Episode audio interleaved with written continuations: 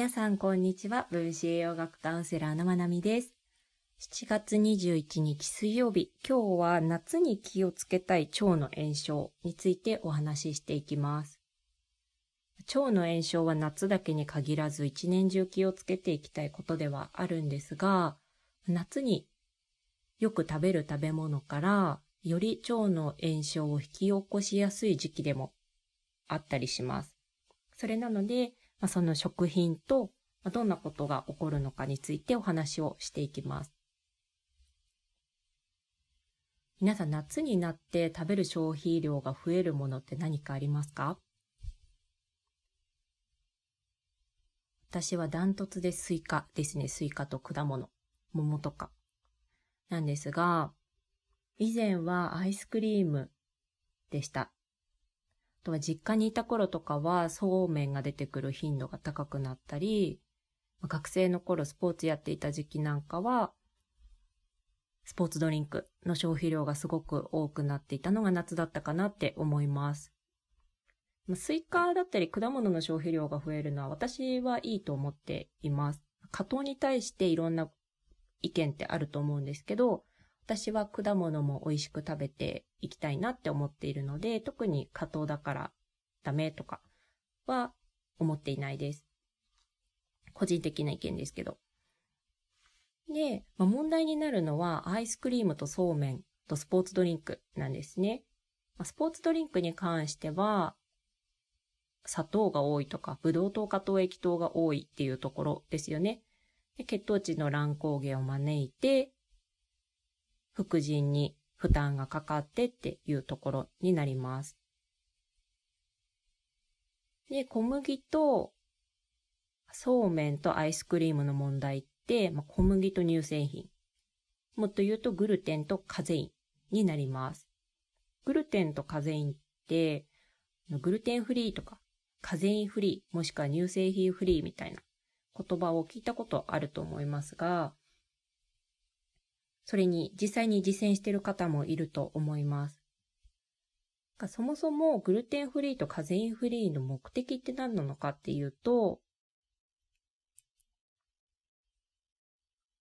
グルテンとカゼインを除く利点って結構あるんですね。いくつかあるんですが、代表的なものを紹介すると、カゼインとグルテンそれぞれ依存が起きる食品です。人によって依存が起きるとかではなくって、もうグルテンとカゼインっていう物質の特徴として依存が起きるっていうものがあります。どういうことかっていうと、グルテンとカゼインはそれぞれ小麦と乳製品に含まれているタンパク質になりますが、そのタンパク質が体内で消化されていきますよね。代謝をされていく段階で、グルテンはグリアドーフィンっていう物質、カゼインはカソモルフィンっていう物質に変わります。で、これらの物質ってモルヒネに似た物質なんですね。なので脳が依存を起こす物質に変化する過程を必ず体内で減る物質になります。それなので、やっぱりパンとか小麦の消費量が普段から多い人って多いんですよ。あの、なかなかこう適度に食べているっていうクライアントさんは私はあんまり合わなくって、パンが好きなんですっていう方は本当にパンが好きだなっていう印象です。パンが好きだなって思いながらも、まあ、生理的な反応としての依存があるんだろうなっていうふうに聞いていますが、カゼインも同じで、ぱり毎日牛乳を飲むことが習慣になっている人って、それ習慣だけの力ではなくって、脳が依存しているっていうところも大きく当てはまります。なので、ラテが好きな方って毎回ラテ頼むんですよね。で、ラテってすごい中毒性高くって、カフェインも依存性があるし、カゼインも依存性があるので、両方が相まって、依存というか、毎日飲みたいとか、まあ、頼むならこれっていう習慣を作っている理由でもあるかなって思います。なので、依存性があんまりない、例えばナッツコーヒーとかタンポポコーヒーとかをオーツミルクとかで飲んでいる方で、もう絶対毎朝これ飲まないとダメなんですっていう人あんまりいないんですよね。やっぱりこう香りが好きでとか、香り嗅ぐと落ち着くんですみたいに言う方はいますが、もう朝のコーヒーの一杯がないと一日始まらないんですみたいな方っていうのは私は今のところ出会ったことがないです。なのでやっぱりそこってあのもう分子構造的なところ、生化学的な依存っていうのが起きている、起きる物質なんですね。まあ、その依存っていうところが一つの問題点ではあります。で、もう一つ大きな特徴、グルテンとカゼインの大きな特徴っていうのが消化がしにくいっていうところです。でパンってこうふわふわしているし、あの、そこまで噛まなくても良かったりするじゃないですか。で、体調を崩した時には、こう、おうどんを柔らかく煮て、こう食べたりとか、そういうこう日本のこう、風習というか、具合が悪くなった時の食事みたいなところも相まって、あんまりこう小麦製品が消化にがしにくいっていうイメージを持ってる方って少ないんですが、グルテンは消化がしにくいです。特にアジア人は。これはカゼインも一緒です。で、まあ、消化ができないとどうなるかっていうと、胃で消化しきれなかったものはそのまま腸に行きますよね。で、そこで未消化の物質がとどまると腸の中で炎症が起きます。未消化の物質が腐敗を起こすので。で、腸の壁が炎症を起こすと細胞がダメージを食らいますよね。で、ま、そうしていくと腸の壁の細胞と細胞の隙間に間が空きます。ここのタイトジャンクションっていうんですね。このぴったりくっついてる腸の細胞と細胞同士のことを。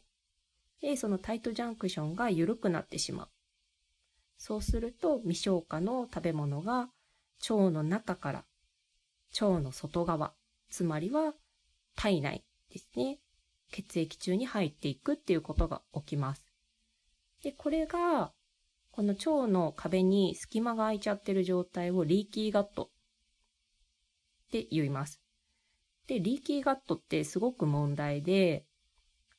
血液中に入ってしまったら、血液って全身を巡るので、いろんなところで問題が起きるんですね。で、なんでそもそも問題が起きるかっていうと、この未消化の食べ物が食物抗原っていう形で体内に入ります。で、この私たちの体がもともとあるプログラミングされてる状態って、この腸壁から異物が入ってくることって想定されていないんですよ。食べ物が腸から直接入ってくること。本来は小腸で吸収されて血液中、門脈を通ってっていう流れがあるので、腸の壁を突き破って、そこから食物抗原が入ってくるっていうのは体にとってはイレギュラーなパターンです。なのでそこで免疫が働くわけなんですね。免疫チームが、うわ、なんかやばいの入ってきたってなって、そこで、あ、やばいやばい、戦わないと。っていうので、まあ、対戦するために攻撃軍を作ります。それが抗体なんですね。で、抗体が作られて、まあ、戦っていきます。で、その戦うっていうところがアレルギーであったりとか、その物質が全身を巡ることによって頭痛だったりとか、ブレインフォグであったりとか、皮膚に何かトラブルを起こしたりとか、あとはメンタル面に影響を及ぼしたりっていうことが起きます。あとは関節痛とか何か痛みを伴うものであったりとか、で、免疫が関わっているので、まあ、免疫力が弱くなれば風邪をひきやすくなったりとか、当に様々なところに影響を及ぼすんですね。なので、腸の炎症は良くないよって。だから腸の炎症を引き起こしやすいグルテンとカゼインは取らない方がいいよねっていうところでグルテンフリー、カゼインフリーっていうのがあります。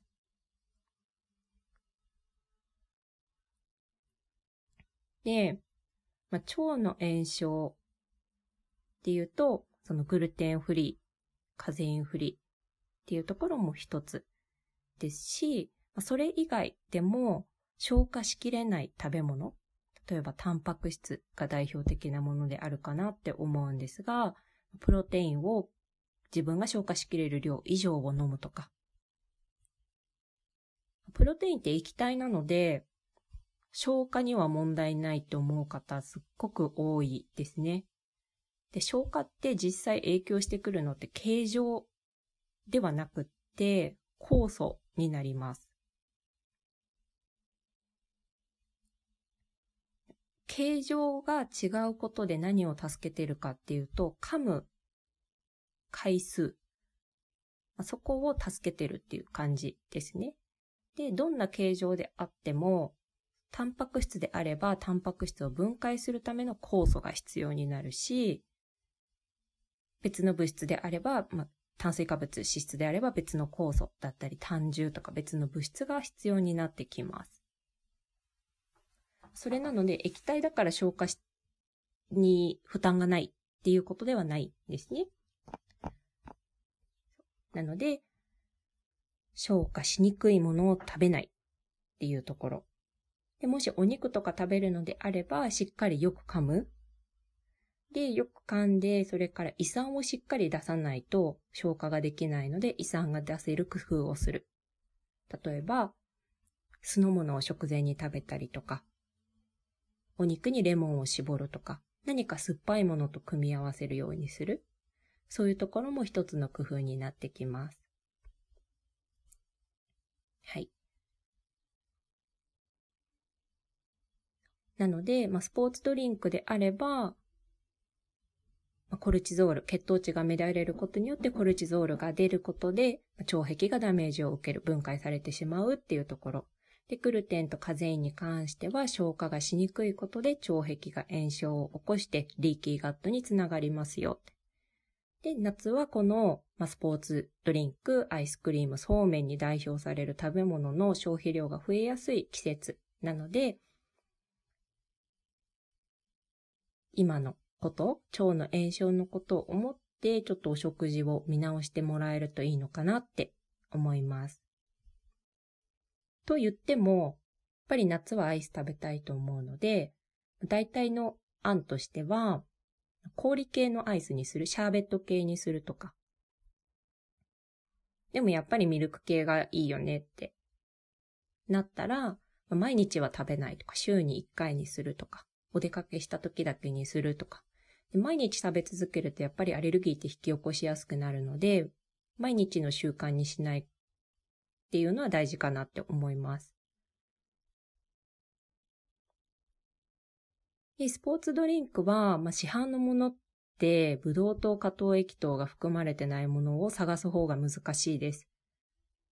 で、かといって私はスポーツドリンクのために、こうなんかオーガニックのうんちゃらとか、なんかいいお店に行って、1本250円とかするペットボトル買ってっていうほどスポーツドリンクのファンじゃないので、レモンを輪切りにして、蜂蜜に、蜂蜜につけておいて、それをお水で割る。で、ちょっと肝炎とかお塩をパラパラって入れると、それでもスポーツドリンクになるので、私はそれを夏は飲んだりしますね。これはお子様にもおすすめです。で、そうめん。お蕎麦にするとかでも、お蕎麦って結構あの10割蕎麦でも血糖値上がりやすかったりするので、ご自身の体調に合わせてなんですけど、私がよく使うのはフォーですね。米粉の麺。で、フォーはほとんどそうめんと同じような使い方します。あの、麺つゆとか入れたりとか、まあ、そのまま豚しゃぶ乗せて、まあ、レタス千切りにしたのとか乗せて、ポン酢かけて、レモンとかライム絞って食べたりするのも美味しいです。フォーって意外と使い勝手良くって、グルテン入っていないので、おすすめです。はい。こんな感じで、まあ、ちょっと夏場消費増えちゃう、アイス、スポーツドリンク、そうめん。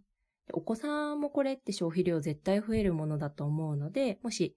お子さんと一緒に暮らしている方なんかは、そこもちょっと気をつけてあげるといいのかなって思いました。はい。聞いてくださってありがとうございます。